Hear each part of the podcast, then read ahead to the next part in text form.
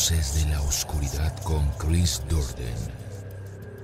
Desbloquean nuevos miedos y adéntrate en la dimensión del terror.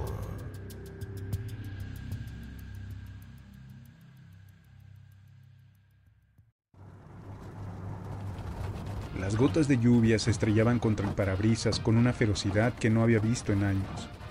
El sonido de los limpiaparabrisas en velocidad máxima acompañaba el monótono ronroneo del motor del camión. La carretera que conectaba Sonora con Sinaloa puede ser un lugar desolado en las noches, sobre todo cuando te encuentras en medio de una tormenta. Entre la cortina de lluvia divisé una figura en el arcén. Un hombre empapado, con una mochila, levantaba el pulgar buscando que alguien lo llevase. Yo detuve el camión. Algo dentro me decía que era lo correcto. El hombre subió agradecido. Gracias, amigo, dijo estrechándome la mano. Su piel estaba fría, pero lo atribuía a la lluvia. No hay problema, respondí. ¿Hacia dónde vas?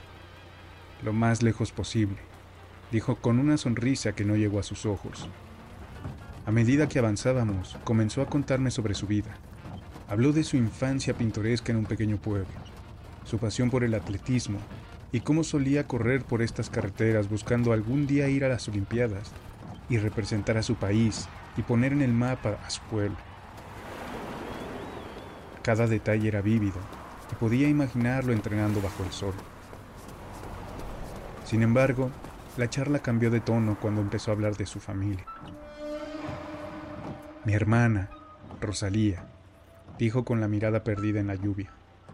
Siempre me decía que tuviera cuidado con la carretera, que no confiara en extraños, pero yo era joven, terco, y pensaba que nada malo podía pasarme. Un escalofrío recorrió mi espina dorsal al escuchar su tono. Era como si la tristeza se hubiera apoderado de él. Y una noche, un camión Su voz se quebró. Yo intenté concentrarme en la carretera, pero sentía la pesadez del ambiente. El agua golpeaba el techo del camión con más intensidad. Entonces empezó a hablar de mí. Dijo que sabía que tenía una hija llamada Camila, que vivía en Guadalajara, que me gustaba escuchar rancheras mientras conducía y que guardaba una foto de mi esposa fallecida en la guantera detalles que nunca había compartido con un extraño. Mi pulso se aceleró. ¿Cómo podía saber todo eso? ¿Quién eres? Pregunté tratando de mantener la calma. Sonrió tristemente.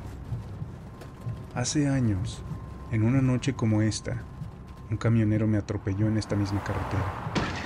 Nunca se detuvo. Nunca supo lo que me hizo y le hizo a mi familia. Mis ojos se abrieron con horror al recordarlo. Esa noche, aquel terrible accidente. Era joven y recién salía a las carreteras solo. Había quitado la vista de la carretera solo por un momento y entonces golpeé algo.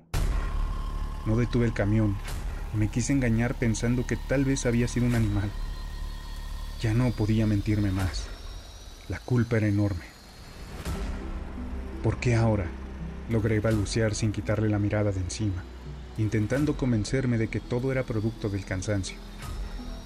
Porque tienes que pagar por lo que hiciste. Por Rosalía, por mí y por todos a los que les rompiste el corazón esa noche. El camión comenzó a moverse erráticamente. Regresé la vista hacia el camino y me di cuenta de que estábamos en el borde de la carretera el último sonido que escuché fue el estruendo del camión volcándose.